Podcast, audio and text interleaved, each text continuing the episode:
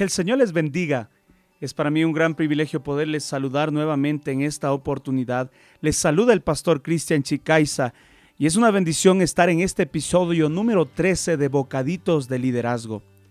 En este día quiero compartir con ustedes el pensamiento que dice, una orden no es suficiente.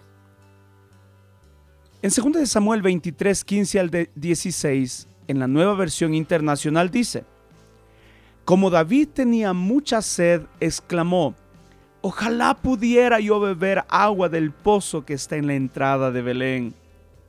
Entonces los tres valientes se metieron en el campamento filisteo, sacaron agua del pozo de Belén y se la llevaron a David. Pero él no quiso beberla, sino que derramó el agua en honor al Señor. Esta solicitud fue solamente una exclamación debido a la sed que David tenía en ese momento.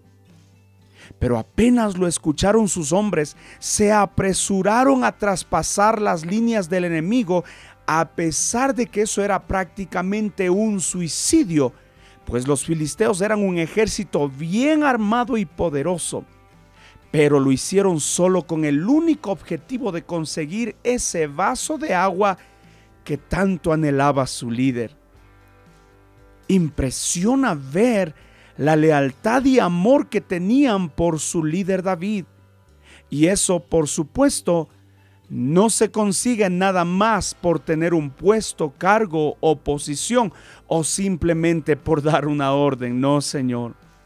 Es una lealtad que fue modelada por su líder David ¿Cómo conseguía que ellos estuvieran dispuestos a dar su vida si fuese necesario? Lo hizo siendo un ejemplo de esa lealtad cuando él mismo estaba al servicio del rey Saúl. Y sin duda, sus hombres lo habían visto cuando él lealmente lo sirvió, aún incluso cuando intentó matarlo. Esa misma lealtad de David lo motivó a honrar ese sacrificio de sus hombres, dedicando el agua al Señor en lugar de beberla. ¿Quién no desea hacer todo por un líder así? Un líder que no busca su bienestar, sino el bienestar de los de su equipo, de sus compañeros, de sus seguidores. Quisiera hoy terminar haciéndote esta pregunta. Y si puedes escribir en algún lugar, seguro te va a ayudar.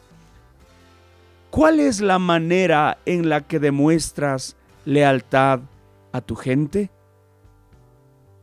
Si puedes responder a esta pregunta o de la forma como respondes a esta pregunta, seguramente te dará una iniciativa de cómo estás siendo en tu liderazgo. Oh, para mí fue una gran bendición poderles acompañar en esta oportunidad. Les saludó y les acompañó su servidor, el pastor Cristian Chicaiza.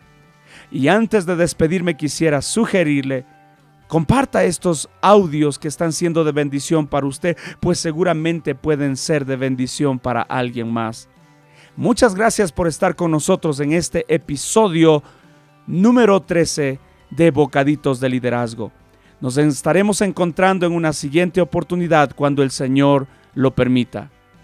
Que el Señor les bendiga. Muchas bendiciones para ustedes.